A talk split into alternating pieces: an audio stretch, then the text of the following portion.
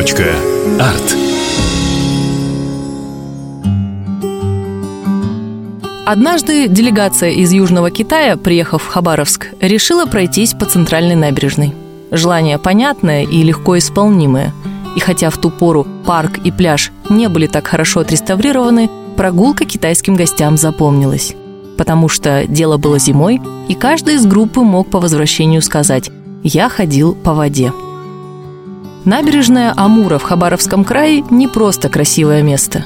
Фактически здесь началась история города – по одной версии, первопроходцы под предводительством Якова Дьяченко высадились именно под утесом, то есть фактически там, где сегодня расположился центральный пляж.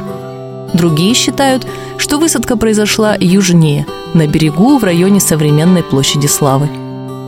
В любом случае, и первая улица будущего Хабаровска, и первая деревянная церковь Марии Магдалины, и первый каменный дом генерал-губернатора располагались здесь. Церкви уже давно нет – как и всех первых деревянных зданий.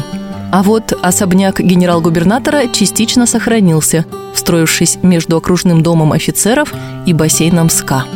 И здесь же, неподалеку, сегодня раскинулась одна из самых красивых набережных Дальнего Востока, названная именем Геннадия Невельского.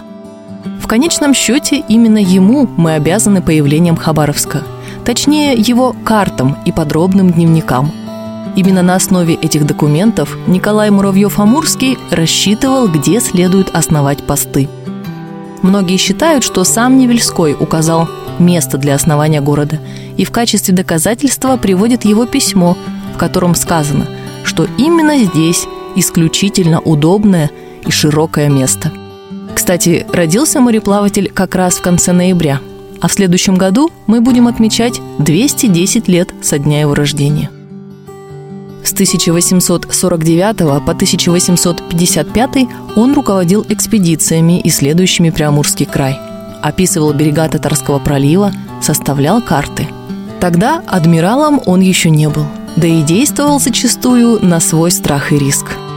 Даже знаменитое основание Николаевска на Амуре, звавшегося в то время Николаевским постом, произошло не по приказу свыше, а вопреки ему.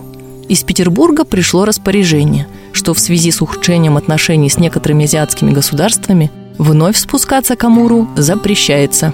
Именно тогда, в 1850 году, Невельской это распоряжение проигнорировал, основал пост, установил русский флаг и объявил о присоединении Амурского края к России.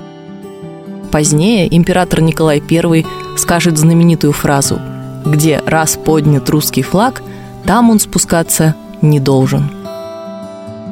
Теперь понятно, имя для набережной выбрано прекрасно. Нет только памятника Невельскому, который бы украсил это городское пространство. До 1996-го небольшой памятник имелся, такая бетонная парковая скульптура, но ее разрушили вандалы.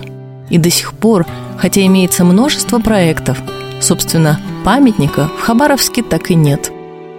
Конечно, саму набережную это не портит – Здесь достаточно и уютных уголков, и спортивных сооружений, два больших памятника графу Муравьеву-Амурскому и писателю Николаю Задорнову.